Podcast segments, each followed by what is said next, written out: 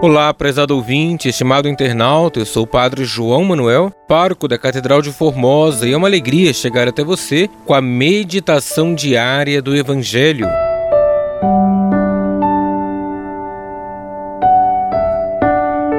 Hoje, quinta-feira, da trigésima semana do tempo comum, celebramos São Simão e São Judas Tadeu, apóstolos de Jesus Cristo, e iremos meditar o Evangelho de Lucas, capítulo 6, versículos 12 ao 19.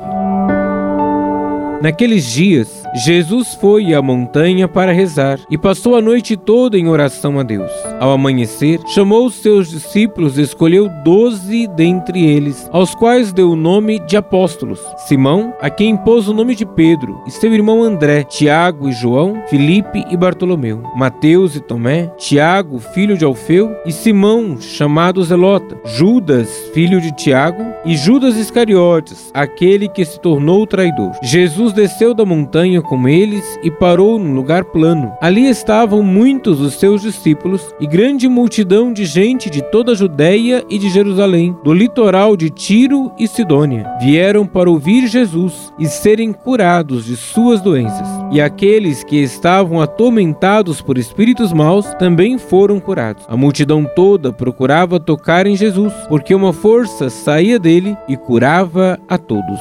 Palavra da salvação Glória a vós, Senhor.